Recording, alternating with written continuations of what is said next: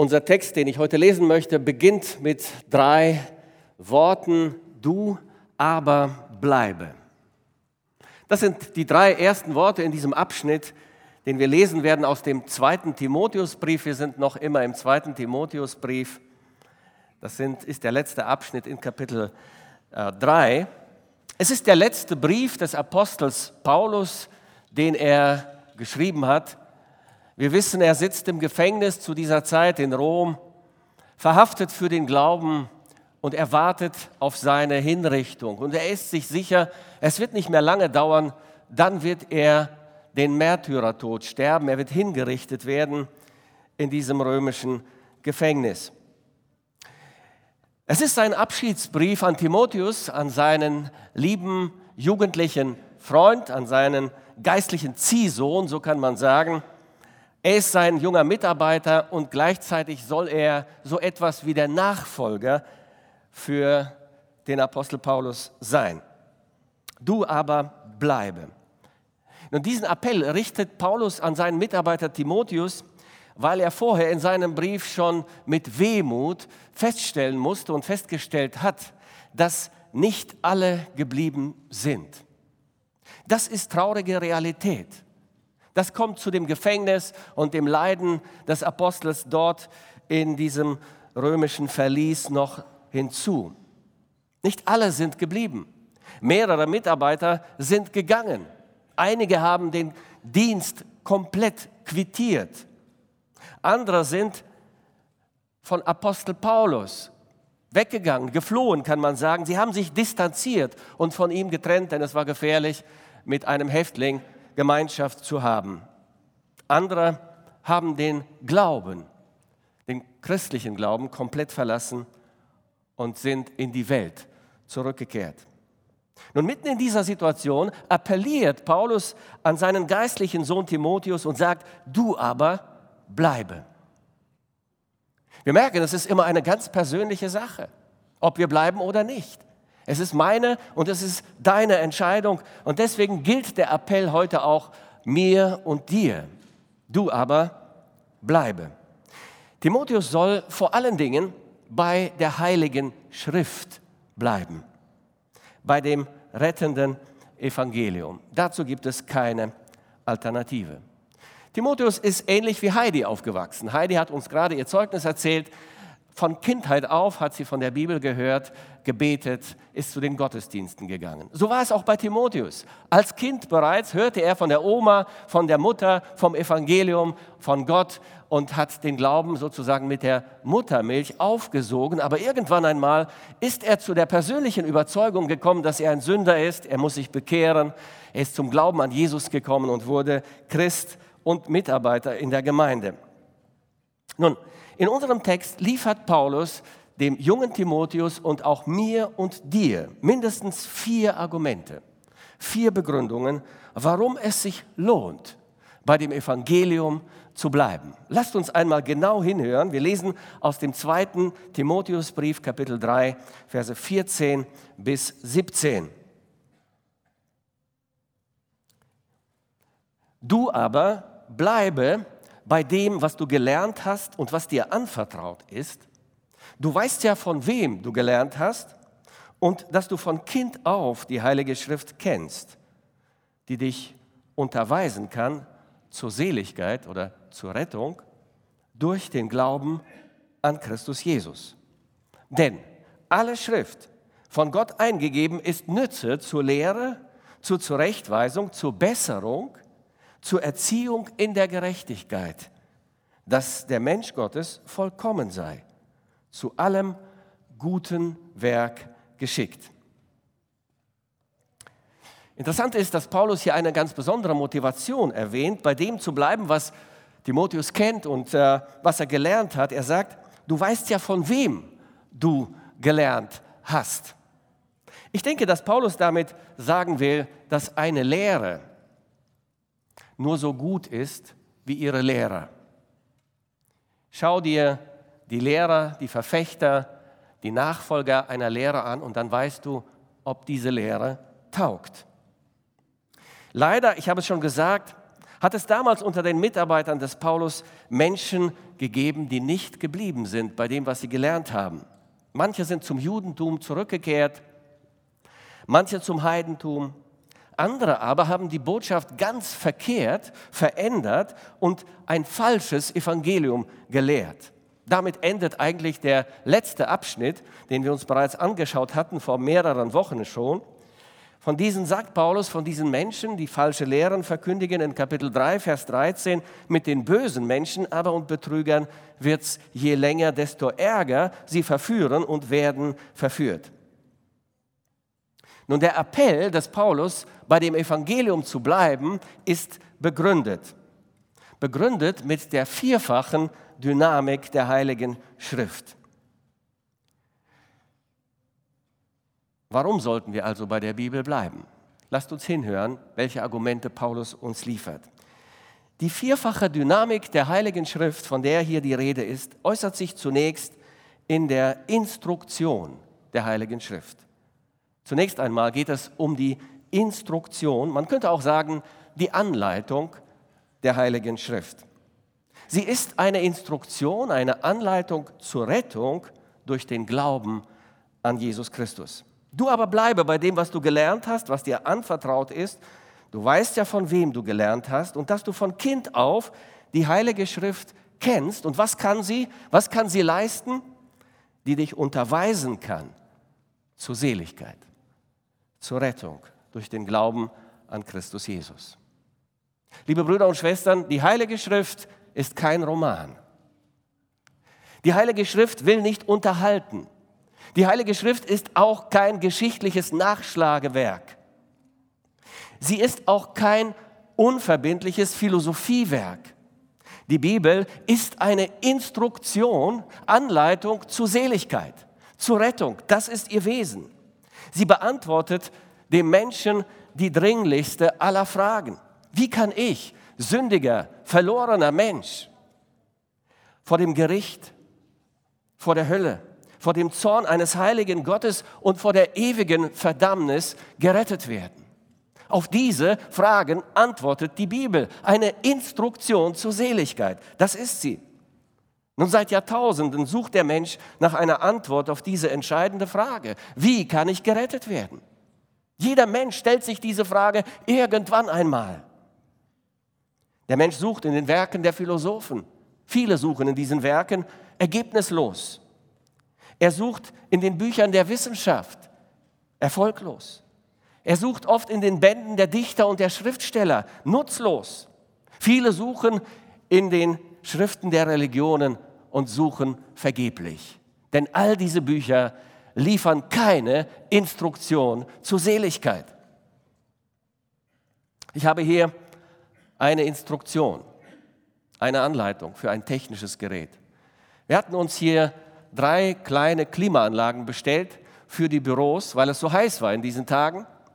Die sind angekommen und beigefügt ist eine Instruktion. Wie bedient man dieses Gerät? Wie erzielt man die Kühlung, dass dieses Gerät dann tatsächlich kühlt? Nun, wir haben alles gemacht nach dieser Anleitung. Es hat trotzdem nicht funktioniert.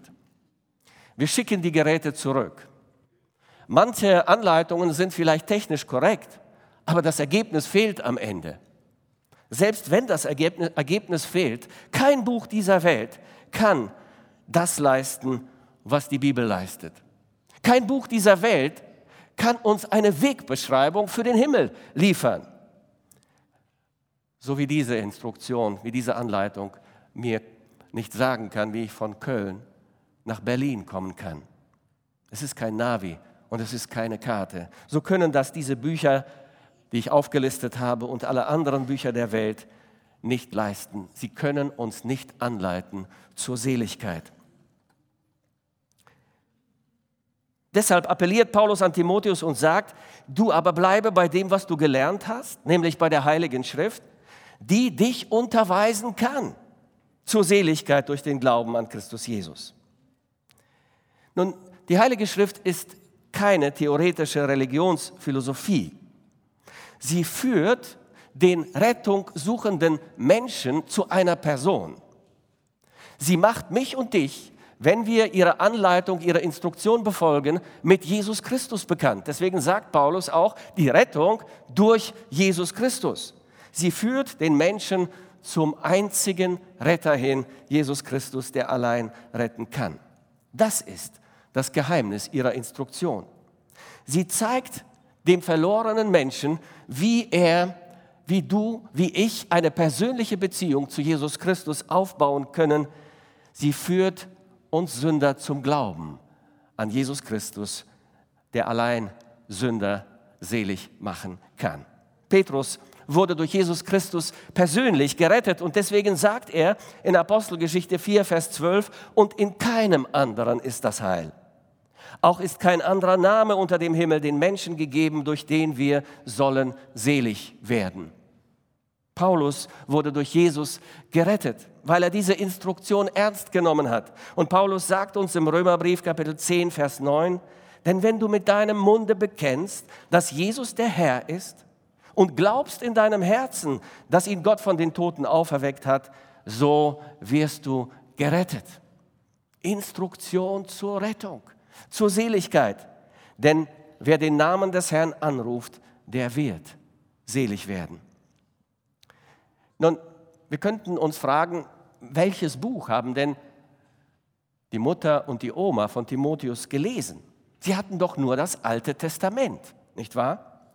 Aber Paulus sagt, dass die Heilige Schrift, das Neue und das Alte Testament einen Menschen zur Rettung, zur Seligkeit durch den Glauben an Jesus Christus unterweist. Die gesamte Heilige Schrift, die ganze Schrift, und damit ist auch das Alte Testament gemeint, führt den Menschen zu Jesus Christus hin. Denken wir nur an das Buch Jesaja, an Kapitel 9, an Kapitel 53 zum Beispiel. Denken wir an Psalm 22 und an viele andere Abschnitte im Alten Testament. Nein, es gibt keinen Widerspruch in der Bibel. Es gibt keinen Gegensatz zwischen dem Alten und dem Neuen Testament. Die Bibel in ihrer ganzen Fülle, in ihrer Ganzheit ist eine Instruktion zur Seligkeit durch den Glauben an Jesus Christus. Wenn du Rettung suchst, folge dieser Instruktion, folge dieser Anleitung. Es nützt nichts, wenn du dich verloren hast, mit deinem Auto irgendwie unterwegs bist und du hast ein Navi und du schaltest es nicht ein und du gibst das Ziel nicht ein, wirst du nicht an dieses Ziel kommen. Es nützt nichts, eine Bibel zu Hause liegen zu haben im Schrank oder mehrere, die verstauben und sie nicht aufzuschlagen und nicht zu lesen und die Anleitung der Bibel nicht zu befolgen. Nein, das musst du schon selbst tun. Das erwartet Gott von dir. Im Jahre 1830 wurde ein Mann mit Namen George Wilson für schuldig befunden, die US-Post ausgeraubt zu haben. Und er wurde verurteilt zum Tode durch Erhängen.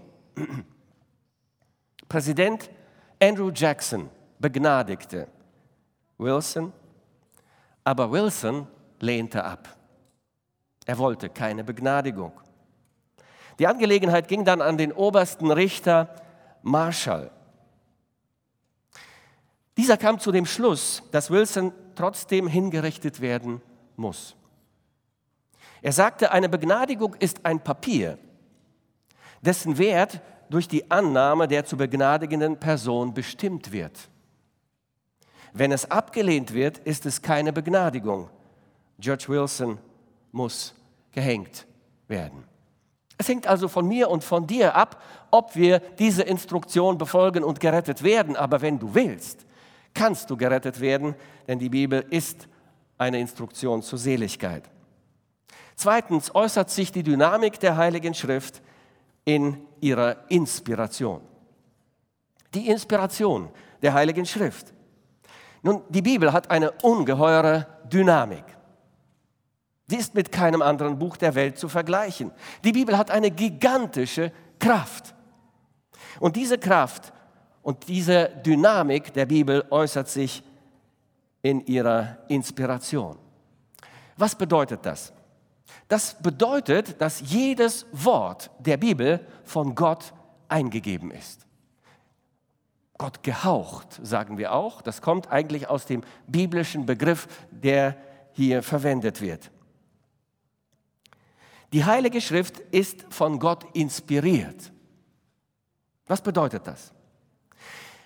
Die Heilige Schrift ist heilig, weil sie von Gott eingegeben ist.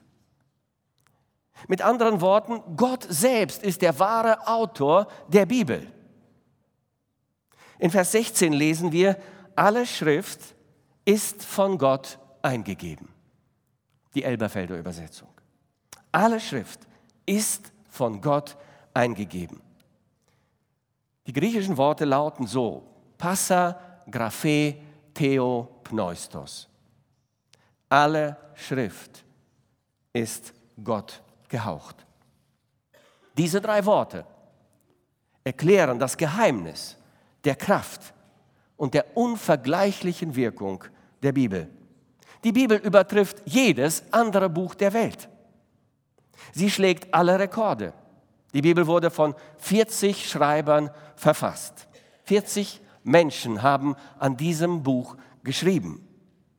Aus verschiedenen Zeitepochen, aus unterschiedlichen gesellschaftlichen Schichten und doch hat sie eine klare, eindeutige Ausrichtung, einen roten Faden.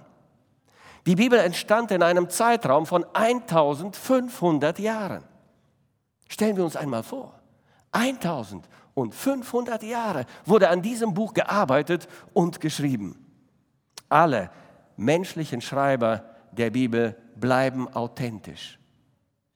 Man merkt ihre Herkunft, ihre Erziehung, ihren Charakter, alles das kommt durch. Sie bewahren ihre Persönlichkeit, ihren Stil, ihre Erfahrungen und Gott gebraucht sie so, wie sie sind, ohne ihre Persönlichkeit zu manipulieren. Gott bewegt und inspiriert diese Menschen durch den Heiligen Geist. Und so bleibt Gott und blieb er der eigentliche Autor der Bibel. Petrus beschreibt dieses Wunder so im zweiten Petrusbrief Kapitel 1 Verse 20 und 21. Petrus sagt, und das sollt ihr vor allem wissen, dass keine Weissagung in der Schrift aus eigener Auslegung geschieht. Also niemand, der eine Weissagung, eine Prophetie in der Bibel spricht oder niederschreibt, das aus eigenem Antrieb macht. Denn es ist noch nie eine Weissagung aus menschlichem Willen hervorgebracht worden, sondern getrieben vom Heiligen Geist haben Menschen in Gottes Auftrag geredet. So ist also die Bibel entstanden. Das ist das Geheimnis ihrer Inspiration. Ich denke, am besten lässt sich diese doppelte Autorenschaft der Bibel am Prophetenamt verständlich machen. Propheten redeten immer im Auftrag Gottes. Sie standen irgendwo auf dem Marktplatz der Stadt oder sonst woanders und sagten und sprachen, so spricht der Herr. Sie gaben Worte Gottes weiter. Die Dynamik der Inspiration der Bibel wird auch anhand von Zahlen und Statistiken sichtbar. Die Bibel ist das bei weitem meistverkaufte Buch der Welt. Man schätzt zwischen zwei und drei Milliarden Exemplaren der Bibel wurden bisher verkauft. Sie ist bei weitem das meist übersetzte Buch der Welt. Ganz oder in Teilen gibt es die Bibel in 2377 Sprachen und Dialekten der Welt. Die Bibel ist das erste gedruckte Buch der Welt. Es war eine lateinische Bibel, die Gutenberg im Jahre 1455 abdruckte. Die Bibel ist das am besten belegte historische Dokument der Welt. Ich weiß es nicht, ob uns das immer so bewusst ist. Es gibt etwa 5400 griechische Handschriften, die erhalten geblieben sind vom Neuen Testament. 5400 Handschriften sind erhalten geblieben. Im Vergleich dazu bei den griechischen oder bei den lateinischen Klassikern wie Plato, Cicero oder Caesar muss man froh sein, wenn man für ein bestimmtes Werk vielleicht ein Dutzend Handschriften findet. Und niemand zweifelt die Echtheit dieser Dokumente an. Aber nur vielleicht fünf, zehn Handschriften gibt es, die erhalten geblieben sind vom Neuen Testament. 5400. Dazu kommen noch originale äh, oder Handschriften des Neuen Testaments aus, äh, äh, von 9000 Manuskripten alter Übersetzungen. Alte Übersetzungen, die ersten Übersetzungen, die es gab, ins Lateinische, ins Syrische, ins Koptische, ins Armenische oder ins Georgische. Die kommen noch dazu. Die Bibel hat wie kein anderes Buch der Welt, weil sie das inspirierte Wort Gottes ist, das Abendland, das christliche Abendland geprägt. Auf den zehn Geboten baut unser Rechtsverständnis auf. Unsere Ethik, unsere ethischen und moralischen Normen kommen aus der Bibel und spiegeln sich in der Gesetzgebung wider. Das Neue Testament beeinflusst zu großen Teilen unser Menschenbild, das wir heute haben, zumindest in der westlichen Welt. Martin Luther schuf mit seiner Bibelübersetzung ins Deutsche die Grundlage für unser heutiges Deutsch, für unser Hochdeutsch. Das ist der Bibel zu verdanken. Kein anderes Buch inspirierte so viele Maler, Musiker, Schriftsteller wie die Bibel. Die Heilige Schrift ist Gott gehaucht, von Gott eingegeben, inspiriert. Deshalb ist die Bibel das Buch aller Bücher. Dieses Buch ist von Gott. In diesem Buch redet der Schöpfer selbst zu mir und zu dir. Es kommt darauf an, von wessen Geist ein Buch erfüllt ist. Und nur ein Buch ist von Gott gehaucht. Nur die Bibel ist von Gott inspiriert. Deswegen sagt Paulus dem Timotheus, bleibe, bleibe bei der Heiligen Schrift. Sie ist von Gott eingegeben, von Gott inspiriert. Sie wird dich nie in die Irre leiten. Sie wird dich nie betrügen. Du wirst nie falsch liegen oder dein Ziel verfehlen, wenn du dich an dieses Buch hältst. Sie ist die Instruktion zur Rettung. Die Bibel ist das einzige Buch, das uns nach oben zieht und uns den Himmel aufschließt. Nun, wenn Gott selbst der Autor der Heiligen Schrift ist, dann folgt daraus eine weitere fundamentale Wahrheit, nicht wahr? Dieses Buch kann keine Irrtümer enthalten. Dieses Buch muss fehlerfrei sein. Wenn wir konsequent sind und sagen, wir glauben, dass Gott die Bibel inspiriert hat, dass er der eigentliche Autor der Heiligen Schrift ist, dann muss dieses Buch fehlerfrei sein. Und die Lehre von der göttlichen Inspiration und Irrtumslosigkeit oder Unfehlbarkeit der Schrift ist in unseren Tagen so sehr umstritten wie kaum eine andere Lehre des Christentums. Es ist heute nicht in erster Linie die Welt, und das sind auch nicht die Atheisten. Es ist die Kirche selbst, die Theologen, die Pastoren, die die Inspirationslehre der Schrift und ihre Irrtumslosigkeit verworfen haben und bekämpfen. Das ist eine traurige Tatsache unserer Tage. Die Irrtumslosigkeit der Bibel war Thema der Chicagoer Erklärung von 1978, weil es diese Bewegung gab, dass die Kirche selbst, die Theologen, die Irrtumslosigkeit der Bibel angezweifelt haben in äh, den 60er Jahren und auch davor schon. Aufgrund dieser Problematik schlossen sich 1977 Theologen aus unterschiedlichen Konfessionen und Regionen der Welt zusammen zum Internationalen Rat für biblische Irrtumslosigkeit. Ziel dieser Arbeit war es, Ansichten entgegenzutreten, die die Irrtumslosigkeit der Heiligen Schrift in Frage stellten. Und ich möchte aus dieser Chicago-Erklärung einige Paragraphen zitieren. Ich denke, es ist wichtig für uns, das Ergebnis mitzubekommen. In der Chicago-Erklärung heißt es unter anderem, Paragraph 2, da die Heilige Schrift Gottes eigenes Wort ist, das von Menschen geschrieben wurde, die der Heilige Geist dazu ausrüstete und dabei überwachte, ist sie in allen Fragen, die sie anspricht, von unfehlbarer göttlicher Autorität. Ihr muss als Gottes Unterweisung in allem geglaubt werden, was sie bekennt. Ihr muss als Gottes Gebot in allem gehorcht werden, was sie fordert. Sie muss als Gottes Zusage in allem aufgenommen werden, was sie verheißt. Paragraph 3. Der Heilige Geist, der göttliche Autor der Schrift, beglaubigt sie durch sein inneres Zeugnis und dadurch, dass er unseren Verstand erleuchtet, um die, ihre Botschaft zu verstehen. Paragraph 4. Da die Schrift vollständig und wörtlich von Gott gegeben wurde, ist sie in allem, was sie lehrt, ohne Irrtum und Fehler. Und Paragraph 5. Die Autorität der Schrift wird unausweichlich beeinträchtigt, wenn diese vollumfängliche göttliche Unfehlbarkeit in irgendeiner Weise begrenzt oder missachtet oder relativiert wird durch eine Sicht der Wahrheit, die der Sicht der Bibel von sich selbst widerspricht. Solche Abweichungen führen sowohl für den Einzelnen wie auch für die Kirche zu ernsthaften Verlusten. Die göttliche Inspiration der Bibel macht dieses Buch zum einzigartigsten Buch der Welt. Paulus führt diese einzigartige Dynamik der Schrift als eine Begründung für ihre weitere einmalige Wirkung an, nämlich die Intervention der Schrift. Intervention ist ein anderes Wort für Einmischung, Eingriff, Einmischung. Die Bibel interveniert, die Bibel mischt sich ein. Vers 16. Denn alle Schrift von Gott eingegeben ist Nütze zur Lehre, zur Zurechtweisung, zur Besserung, zur Erziehung in der Gerechtigkeit.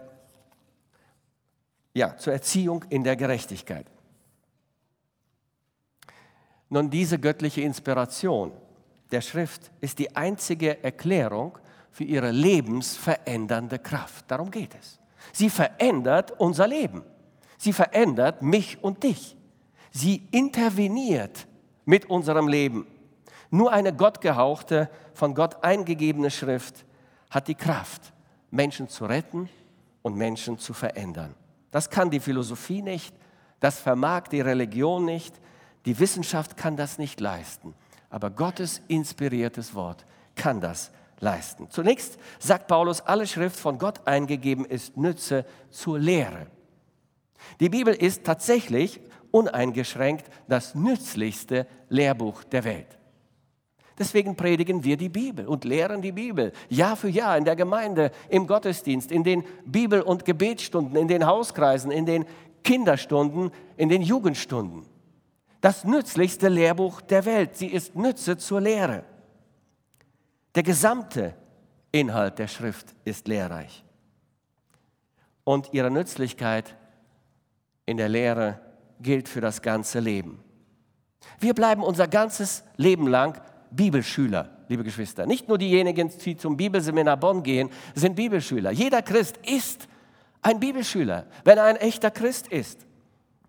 Die Bibel lehrt und unterweist Kinder und Eltern, Männer und Frauen, Junge und Alte, Studenten und Professoren, Neubekehrte und erfahrene Christen. Wir alle sind Bibelschüler und bleiben es. Paulus schlüsselt jetzt die Nützlichkeit dieser Lehre auf und er sagt, die Schrift ist nützlich zur Zurechtweisung. Zurechtweisung. Die Bibel interveniert, sie mischt sich ein in unser Leben und sie deckt Sünde auf. Das ist ihr Wesen. Sie leuchtet in die dunklen Ecken meines und deines Lebens hinein und deckt Verkehrtes, Sündiges auf. In unserer Zeit ist Zurechtweisung nicht populär. Niemand will zurechtgewiesen werden. Der postmoderne Mensch lehnt Zurechtweisung schlechthin ab. Für unsere heutige Gesellschaft gibt es keine absolute, verbindliche Wahrheit mehr. Alles geht und alles gilt. Für dich ist dieses richtig und für mich ist jenes richtig. Ich lasse dich in Ruhe und du lässt mich in Ruhe. Ich rede dir nicht rein und du redest mir nicht rein. Und man verkauft diesen fatalen Irrtum als Fortschritt, als Toleranz. In Wahrheit ist es eigentlich gefährliche Dummheit, wenn man sich nicht zurechtweisen lassen will. Die Bibel mischt sich ein. Gottes Wort interveniert. Gott sagt in Sprüche 27, Vers 5, Offene Zurechtweisung ist besser als Liebe, die verborgen bleibt. Sprüche 10, Vers 17. Zucht bewahren ist der Weg zum Leben. Wer aber Zurechtweisung nicht achtet, geht in die Irre. Sprüche 12, Vers 1. Wer Zucht liebt, der wird klug. Aber wer Zurechtweisung hasst, der bleibt ein Narr. Als nächstes nennt Paulus die Besserung des Menschen. Zurechtweisung, Überführung sind negativ. Besserung ist etwas Positives. Das ist das Ziel der Schrift. Sünde aufzudecken, den Menschen zu Buße zu führen und dann einen besseren Menschen aus ihm zu machen. Leo Tolstoi hat einmal gesagt, jeder denkt, jeder denkt daran, die Menschheit zu verändern, zu verändern und niemand denkt daran, sich selbst zu verändern. Nun, die Bibel arbeitet an dir und an mir persönlich, damit du und ich, damit wir verändert werden.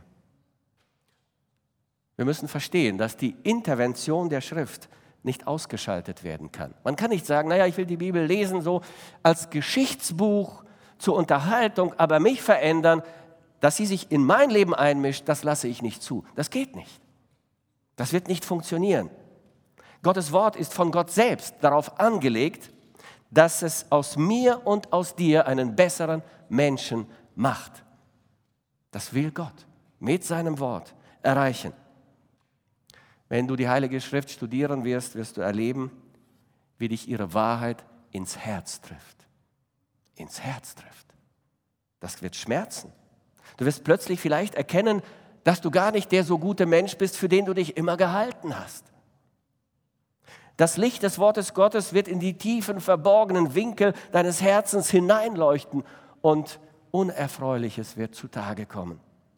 Vielleicht wirst du in dir Geiz erkennen, Lüge, Heuchelei, Hochmut, Egoismus, Selbstüberschätzung. Und das ist nicht angenehm. Das wird schmerzen. Aber dann wird die Heilige Schrift dich zur Buße leiten, zur Umkehr. Du wirst deine Schuld Gott bekennen. Du wirst über deine Verdorbenheit weinen, trauern. Aber Gott wird dich niemals in die Verzweiflung, in die Depression führen, sondern zu dem guten Hirten, zu Jesus, der dir vergeben wird, der dich annehmen wird, so wie du bist. Er wird dein Freund sein. Er wird dich bei der Hand nehmen und seine Liebe wird dich verändern. Langsam, allmählich, mit Rückschlägen, es wird Rückschläge geben, ja, wirst du doch zu einem neuen, zu einem besseren Menschen werden. Das wird geschehen. Wenn du wahrer Christ bist, wirst du dich verändern und du wirst zu einem besseren Menschen werden, denn darauf ist Gottes Wort angelegt. Die Besserung deines Herzens und deines Charakters und deines Verhaltens wird sich vollziehen in deinem Leben durch die permanente Erziehung, die Gottes Wort sehr effektiv leistet. Und dann erwähnt Paulus die Erziehung in der Gerechtigkeit. Die Elberfelder Übersetzung sagt, sie erzieht zu einem Leben nach Gottes Willen. Die Bibel ist ein Erziehungsbuch für uns Menschen. Die Erziehung in der Gerechtigkeit Gottes beginnt mit dem Denken. Gott beginnt immer sehr fundamental mit der Grundlage des Menschseins. Sie beginnt bei unserem Denken. Gottes Wort wird unsere Gedanken, die oft so falsch sind, korrigieren. Gottes Wort wird unsere Motive reinigen. Gottes Wort wird deine Prioritäten ordnen und sie in eine richtige Reihenfolge bringen. Sie wird deine Zunge zügeln. Sie wird deinen Charakter erneuern und dein Verhalten verändern. Dies ist die Dynamik der Intervention der Heiligen Schrift. Diese Erziehungsarbeit kann kein anderes Medium leisten. Weder die Filmindustrie noch das Internet können in der Gerechtigkeit Gottes erziehen und uns zu besseren Menschen machen. Deshalb müssen wir in dem bleiben, was wir gelernt haben. Deshalb müssen wir die Bibel lesen, müssen sie erforschen und studieren. Deshalb gibt es zum Studium der Heiligen Schrift keine Alternative. Lese es. Lass es zu, dass die Bibel in deinem Leben, in dein Innerstes interveniert. John Wooden hat einmal gesagt, kümmere dich mehr um deinen Charakter als um deinen Ruf. Dein Charakter ist das, was du wirklich bist, während dein Ruf nur das ist, was andere von dir denken. Nun, die vierfache Dynamik der Heiligen Schrift äußert sich zuerst in ihrer Instruktion zur Rettung, zweitens in ihrer göttlichen Inspiration, drittens in ihrer Intervention in den Charakter, das Denken und das Leben eines Menschen und viertens in ihrer Intention. Absicht kann man auch sagen. Die Intention oder die Absicht der Heiligen Schrift. Die Instruktion, die Inspiration und die Intervention der Schrift sind auf ein Ziel ausgerichtet. Und das nennt Paulus uns in Vers 17. Er sagt, als Endergebnis soll das geschehen, dass der Mensch Gottes vollkommen sei, zu allem guten Werk geschickt. Das ist das Endziel, die Absicht der Schrift. Jesus formuliert diese göttliche Absicht so in Matthäus 5, Vers 48. Er sagt, darum sollt ihr vollkommen sein, wie euer himmlischer Vater vollkommen ist. Vollkommen sein bedeutet, Gottes Charakter zu entsprechen. Vollkommen sein bedeutet, Jesus ähnlich zu sein. Das ist sehr einfach. Man muss kein Philosoph sein, um das zu begreifen. Gott hat sich mit mir und mit dir ein Ziel gesetzt. Und dieses Ziel gibt Gott niemals auf. Auch wenn wir sagen, du und ich vielleicht sagen, mir reicht es, ich möchte nicht weiter, ich möchte nicht höher, das geht nicht. Paulus formuliert oder nennt dieses Ziel im Römerbrief Kapitel 8, Vers 29. Er sagt, denn die er, Gott, ausersehen hat, die hat er auch vorherbestimmt, dass sie gleich sein sollten dem Bild seines Sohnes, damit dieser der Erstgeborene sei unter vielen Brüdern. Also Gott plant eine große Familie. Er hat den einen erstgeborenen Sohn Jesus Christus, der auch Mensch geworden ist wie wir. Und nun will Gott, dass alle, die sich der Familie Gottes anschließen, die Kinder Gottes werden, so werden wie sein erstgeborener Sohn Jesus. Im Charakter, im Wesen, im Verhalten, im Reden. Das will Gott. Und daran arbeitet er. Weil Jesus ein vollkommener Mensch war, der ein vollkommenes Leben gelebt hat, will Gott, dass auch wir, seine Kinder, so vollkommen werden wie Jesus. Nun, zur menschlichen Vollkommenheit Jesu gehörte seine Fähigkeit, Gutes zu tun. Jesus hat Gutes getan, wo immer es eine Gelegenheit dazu gab. Jesus hat Gutes getan. Jesus war und bleibt für uns ein vollkommenes Beispiel guter Werke. Das ist die Intention der Schrift. Wir haben es gelesen. Dass der Mensch Gottes vollkommen sei, zu allem guten Werk geschickt. Gute Werke sind offensichtlich doch wichtig für Gott. Es kann uns evangelikalen Christen leicht geschehen, dass wir die Bedeutung guter Werke ausblenden, dass wir sie vernachlässigen. Wir werden ja schließlich durch die Gnade Gottes gerettet. Und das betonen wir zu Recht. Das ist richtig. Werke haben keine Bedeutung, wenn es um meine und deine Erlösung geht. Gott selbst hat in Christus Jesus das Erlösungswerk vollbracht. Wir können nichts hinzutun. Es ist ein Geschenk. Gott schenkt uns das ewige Leben und wir müssen und können dazu nichts leisten. Aber Gottes Werke, gute Werke sind für Gott wichtig. Es ist Gottes Wunsch, dass du und ich ein Vorbild guter Werke sind. Das will Gott. Sie sind ein Zeichen unserer Dankbarkeit für das Geschenk der Erlösung. Sie sind ein Zeichen der Echtheit des Glaubens. Sie sind auch ein Mittel der Evangelisation, gute Werke.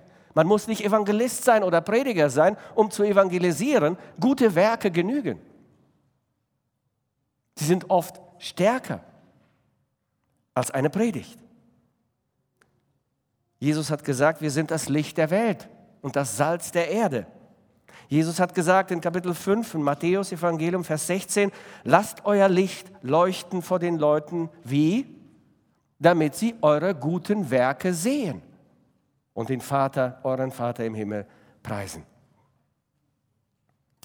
Als einmal bekannt wurde, als das äh, General Booth, der Gründer der Heilsarmee, sein Augenlicht verliert, dann hieß es sehr schnell, dass die Tage seines Wirkens nun offensichtlich vorbei sind.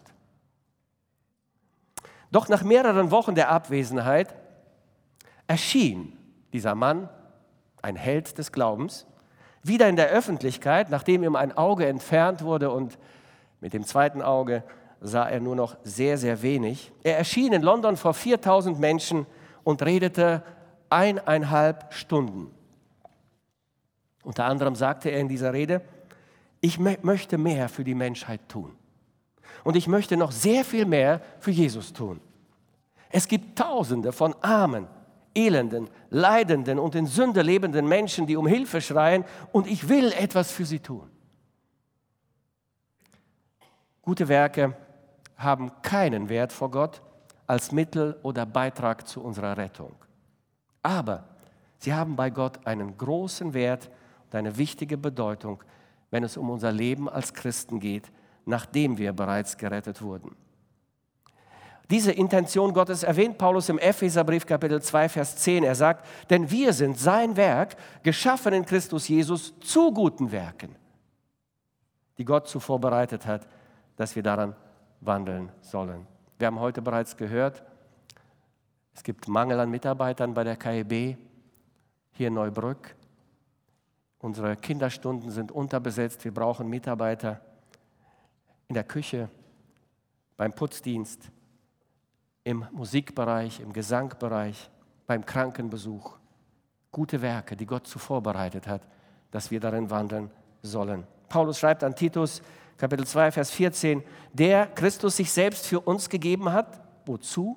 Damit er uns erlöste von aller Ungerechtigkeit und reinigte sich selbst ein Volk zum Eigentum, das eifrig wäre zu guten Werken. Gott will, dass wir eifrig sind für gute Werke. Dr. Grenfell war 1897 in Boston. In dieser Zeit führte Dwight Moody dort eine Evangelisation durch in dieser Stadt. Und Dr. Grenfell suchte ihn in einem Hotel auf. Sie trafen sich dort zum ersten Mal und er erzählte dem Evangelisten, dass er sich vor 14 Jahren durch ihn bekehrt hatte und Christ wurde. Moody fragte ihn sofort, was haben Sie seit damals getan. Milburn Cockrell hat einmal gesagt, das Heil hängt von Christi Werk für uns ab, während die Belohnung von unseren Werken für Christus abhängt. Gute Werke sind das Resultat eines lebendigen Glaubens. Der Glaube ohne Werke ist tot. Gott hat uns geschaffen in Christus Jesus zu guten Werken. Das ist die Intention der Schrift. Und wir haben uns die vierfache Dynamik der Heiligen Schrift angeschaut, ihre Instruktion, Inspiration, Intervention und Intention. Diese vier einzigartigen Eigenschaften der Bibel sind überzeugende Gründe, bei der Schrift zu bleiben. Viele Christen sind selbst unter größten Entbehrungen, Gefängnis, Folter und Tod geblieben. Als Kaiser Valens dem Kirchenvater Eusebius mit der Beschlagnahmung aller seiner Güter, mit Folter, mit Verbannung und sogar mit dem Tod drohte, antwortete der mutige Christ Eusebius, der braucht keine Beschlagnahmung zu fürchten, der nichts zu verlieren hat. Noch Verbannung, dessen Land der Himmel ist. Noch Folter, wenn sein Körper doch mit einem Schlag zerstört werden kann. Noch den Tod, der der einzige Weg ist, ihn von Sünde und Leid zu befreien. Eusebius blieb. Joseph Stowell schreibt über David Livingston, der für ihn ein Vorbild ist. Er sagt, ich denke an David Livingston, den Pioniermissionar in Afrika, der über, der über 46.000 Kilometer zu Fuß zurückgelegt hatte. 46.000 Kilometer zu Fuß. Seine Frau starb früh nach dem Beginn seines Missionseinsatzes. Er diente halb blind. Seine Ausdauer spornt mich an. Während ich diene und kämpfe, erinnere ich mich an die Worte in seinem Tagebuch. Er schrieb, Schick mich irgendwo hin, Nur geh du mit mir. Lege schwere Lasten auf mich, halte mich nur fest. Trenne mich von jeder Bindung, außer von dem Seil, das mich an deinen Dienst und an dein Herz bindet. Du aber bleibe, heute Morgen und jeden Tag deines Lebens. Amen.